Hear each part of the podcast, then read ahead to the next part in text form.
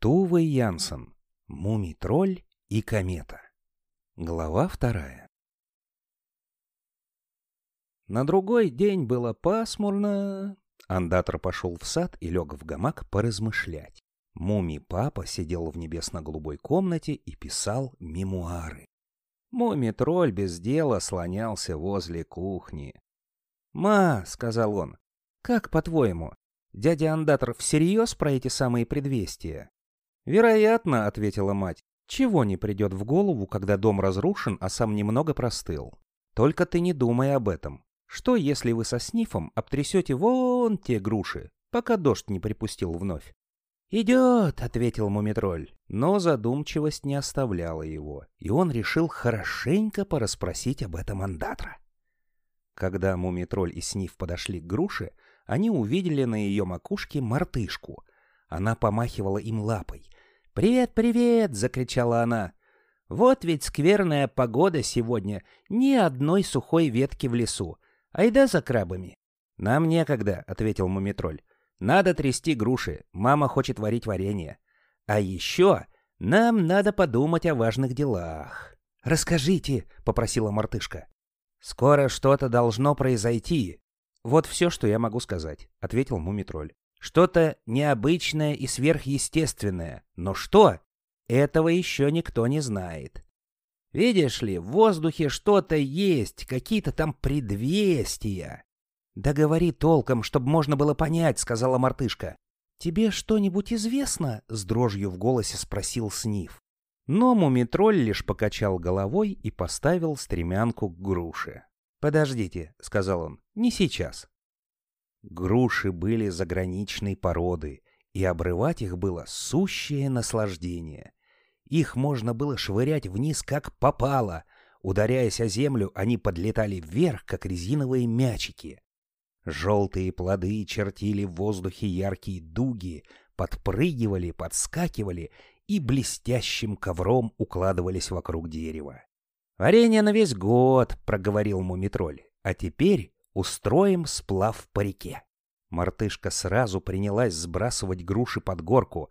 Одна за другой, одна за другой они скатывались к речке, с плеском падали в воду и, кружась в водоворотах, уплывали вниз по течению. Сниф носился по берегу с длинной веткой и подталкивал те, что застревали между камнями. А внизу, у моста, стоял мумитроль и вылавливал груши с очком. Вскоре на берегу набралась огромная куча груш. «Обедать, малыши!» — крикнула сверху муми-мама. «Идите поешьте!» Она грациозно лавировала между кустами жасмина, время от времени ударяя в маленький гонг с тремя нотами. «Ну, что скажешь?» — гордо спросил Мумитроль. Муми-мама взглянула на кучу груш. «Ого!» — воскликнула она. «Какие молодцы!» «А мы вот что надумали», — сказал Мумитроль. «Можно нам взять еду с собой в наше секретное местечко и поесть там?» «Да, и побольше, чтобы мартышки хватило», — сказал Сниф. «И лимонаду тоже». «Ну, разумеется», — ответила Муми-мама. И она положила в корзину много-много загадочных свертков, а сверху, на всякий случай, зонтик. Когда они пришли к гроту, было тихо и пасмурно. Почти всю дорогу Муми-тролль молчал. Он беспокоился за свои жемчужины — и как только они заглянули в грот, он воскликнул. «Тут кто-то был! В моем гроте!» — подхватил Сниф. «Безобразие и безрассудство!» В гроте и вправду кто-то побывал. Кто-то уложил жемчужины в виде звезды. Звезды с длинным хвостом. «Странное дело», — сказал Мумитроль. «Пересчитать их, пересчитать немедленно», — сказал Сниф. Мартышка пересчитала их четыре раза и еще раз на всякий случай, и каждый раз получала новый результат. «А сколько их было тогда?» — спросил Сниф. «Не помню», — ответила мартышка, — «но и тогда их получалось по-разному». «Ну, раз так», — проговорил Мумитроль и выкопал в песке ямку, спрятал в нее жемчужины. Затем он открыл мамину корзину и разделил оладьи, варенье и бутерброды, бифштексы и лимонад на три совершенно равные части. Ели они молча. Когда все было съедено, мумий-тролль сказал. Я вот ел и думал, и теперь кое-что стало мне ясно. Эта звезда с хвостом должно быть и означает предупреждение или угрозу от какого-нибудь тайного общества, которое по какой-нибудь тайной причине затаило на нас зло. «Уж нет ли их тут где-нибудь поблизости?» — боязливо спросил Сниф. «На меня-то они наверняка не держат зла». «Именно что на тебя», — ответил Мумитроль. «Это даже очень может быть. Что, если это их грот?» Ведь нашел-то его ты. Снив весь побледнел и сказал. Мне кажется, нам пора домой. Когда они вышли из грота, вокруг было тихо-тихо, небо было серое и море было серое. У самого берега плавало много-много морских птиц. Их головы были обращены в сторону открытого моря, а сами они все вместе изображали огромную звезду чудовищно огромную звезду с хвостом. «Глянь-ка!» — воскликнула мартышка. «Тайное общество!» Снив пронзительно вскрикнул и помчался по скалам, даже не подумав, как это опасно. Спустившись на песок, он сразу взял курс на долину Мумии. Он спотыкался о корни и кочки, путался в зарослях, пахал носом землю, а раз даже бултыхнулся в ручей. Очертя голову, выскочил он в долину и стрелой подлетел к дому. «Что случилось?» — спросила муми-мама, которая варила в саду варенье. Снив прижался к ней и зарылся носом в ее передник. «За мной гонятся! Тайное общество!» — прошептал он. «Они схватят меня и тогда...» «Пока я с тобой, этого не будет», — сказала муми-мама. «На вот, вылежи блюдечко с вареньем». «Не могу!» — прохныкал Сниф. «Не сейчас, а может, и никогда больше не смогу!» Но немного погодя он сказал.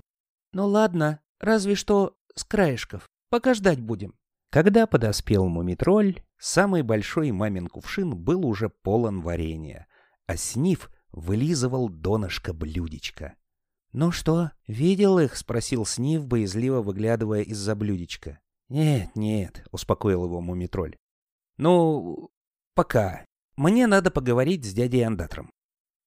Андатор по-прежнему лежал в гамаке. «Привет, дядя Андатор», — сказал Мумитроль. «Не мешайте мне. Я работаю», — ответил Андатор.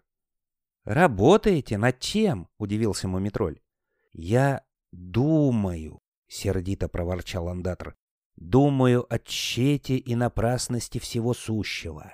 «А мне кажется, напрасного на свете так мало», — робко возразил Мумитроль. «Вот разве что умываться, да кашу есть, да...» Андатор вздохнул и сбросил с себя одеяло. Он поглядел на небо, поглядел на пальцы ног и пожал плечами. Все это должно было означать, что целый день работы пошел на смарку. «Но чего тебе?» — буркнул он наконец. Мумитроль покраснел и поспешно заговорил. Таинственные знаки. Кто-то ходит и повсюду выкладывает знаки. Не то угрозы, не то предупреждения, не то еще чего. Вот взять хотя бы мамины груши для варенья. Они разложились в виде большой-пребольшой звезды с хвостом, — договорил за него андатор и мрачно кивнул. — Верно, — продолжал Мумитроль. — Ну, мне и пришло в голову, а что, если это какое-то тайное общество, угрожает местью маленькому снифу. «Мало ли чего приходит в голову всяким троллям и снифам», — ответил Андатор. «У них слишком пылкое воображение, они слишком чувствительны и не весь чем забивают себе головы. Они никогда не думают, и поэтому они ошибаются». «Ах, как чудесно вы говорите», — сказал Мумитроль. «Ты так думаешь?» — угрюмо спросил Андатор. «Ну-ну, Валяй, думай, что это чудесно, пока вообще способен о чем-нибудь думать. «Ну, дяденька, миленький, скажите же, что все это значит?» — жалобно попросил Мумитроль. Андатор долго глядел на него, сморщив нос, и вдруг сказал. «Хвостатая звезда — это не что иное, как комета. Пылающая комета с огненным хвостом, которая несется в черной пустоте мирового пространства. Прямо на нас? Шепотом спросил Мумитроль, и его глаза потемнели от страха. «Понятия не имею», — ответил андатор и снова улегся в гамак. «Быть может, мы все превратимся в отбивные, быть может, нет. В конце концов, это несущественно, поскольку все тлен и суета. А теперь я хочу поспать. Беги, играй, малыш, играй, пока играется». Мумий-тролль поглядел в небо. Оно было серое, спокойное, будничное. Но теперь-то он знает. Да, теперь он знает, что где-то там, за облаками, несется зловредная комета. Она все ближе и ближе к долине Муми. Ему мерещился ее длинный красный хвост с шипением, проносящийся между испуганными звездами. Чудился запах горелой ткани. Мумитроль считал, что небо обтянуто голубым бархатом. «Дяденька!» — сказал он. «Дяденька!» «Ну что еще?» — ответил андатор с-под одеяла. «Простите, пожалуйста, а когда она появится?» — спросил Мумитроль. «Спроси у профессоров». Без всякого интереса ответил андатор. «У профессоров обсерватории в одиноких горах. А теперь я посплю». И Мумитроль медленно побрел во свояси. «Ну, что он сказал?» — спросил Сниф, который ожидал его за углом веранды. «Существует тайное общество?» «Не-а», — сказал Мумитроль. «И никаких небесных чудищ тоже нет?» — боязливо осведомился Сниф. «Ни скорпионов? Ни медведец?» «Нет-нет», — сказал Мумитроль.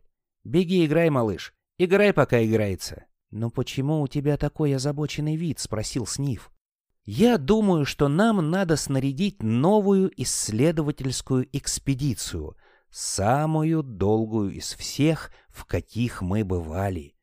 Я думаю, что нам надо найти обсерваторию в одиноких горах и взглянуть на звезды в самый большой в мире телескоп.